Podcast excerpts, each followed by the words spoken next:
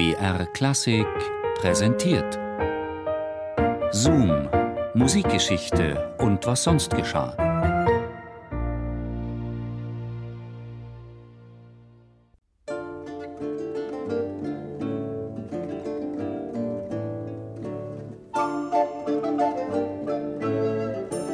Ein Flugblatt von 1642 zeigt die Fürsten Europas bei einem makaberen Ringelreihen.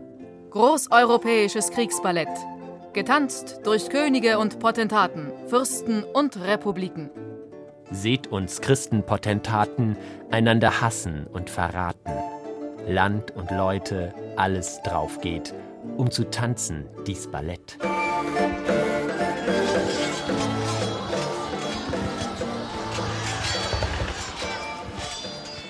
Um 1600 lebten im Deutschen Reich etwa 18 Millionen Menschen. Nach dem Dreißigjährigen Krieg waren es knapp 10 Millionen. Verheerender noch als die Schlachten war der Hunger. Doch ins kollektive Gedächtnis haben sich vor allem einzelne Ereignisse eingeprägt, etwa die Erstürmung von Magdeburg durch den kaiserlichen Feldherrn Tilly am 20. Mai 1631, die mindestens 20.000 Menschen das Leben kostete. Die Propaganda der protestantischen Seite versuchte sofort, die Brutalität der katholischen Heere auszuschlachten. Und das möglichst wirkungsvoll, also mit Musik. Merk fleißig auf, mein frommer Christ, was erst neulich geschehen ist, vor Magdeburg der Stadt.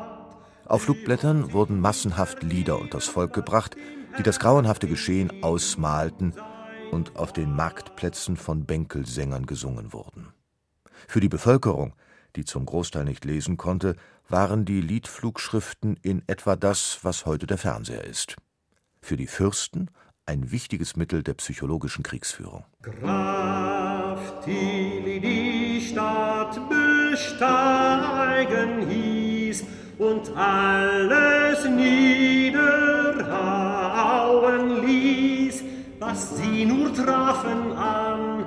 Aber es war so ungeheuer, die ganze Stadt war voller Feuer.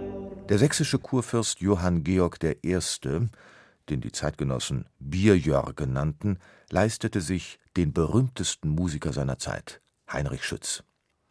Ob dieser Bierjörge, der die Hofzwerge ohrfeigte, Missgeburten sammelte und Dienern, die nicht schnell genug nachschenkten, die Bierneige über den Kopf goss, die sublime Musik seines Kapellmeisters wirklich zu schätzen wusste? Wer weiß. 1627 versuchte Johann Georg, sich als Friedensstifter zu profilieren. Er lud die deutschen Kurfürsten zu einer Friedenskonferenz nach Mühlhausen. Schütz nutzte die Gelegenheit und schrieb für diesen Anlass eine doppelchörige Motette. Vor der Kirche, in der sich die Fürsten feiern ließen, stand ein Chor, der die ankommenden Delegationen mit lauten Vivat-Rufen begrüßte. Vivat, vivat, vivat, vivat, Ria fundamina paz. Vivat Ferdinand, vivat Ferdinand, vivat Ferdinand, vivat Ferdinand. In der Kirche stand ein zweiter Chor.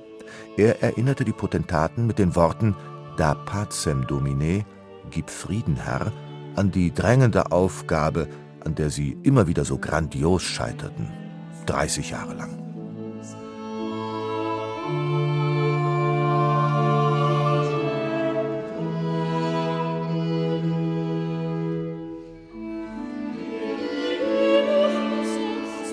Schütz als Ahnherr der politischen Musik. So kann man das sehen. Genützt hat es damals so wenig wie heute. Denn herausgekommen sind bei der Friedenskonferenz von Mühlhausen wohlklingende Worte, sonst nichts. So blieb den Komponisten in den Zeiten des Krieges letztlich nur der Rückzug. Musik als Gegenprogramm zum Schlachtenlärm und zum Getöse der Potentaten. Als letztes Reservat der Hoffnung. In diesem Sinn schrieb Schütz berühmter Kollege Samuel Scheidt Die Häufung des Unglücks und der jämmerliche Anblick unseres Landes könnten wahrlich alles andere empfehlen, als mehrstimmige Werke für Streicher zu komponieren. Denn welchen Platz haben liebliche Töne, wo die Grausamkeit der Kriegsfurie die innersten Eingeweide aussaugt? Aber der heilige Eifer um die Harmonie, ferner auch die Hoffnung, welche noch nicht völlig erloschen, haben bewirkt, dass ich gar nicht anders konnte, als dieses Werk zu beginnen.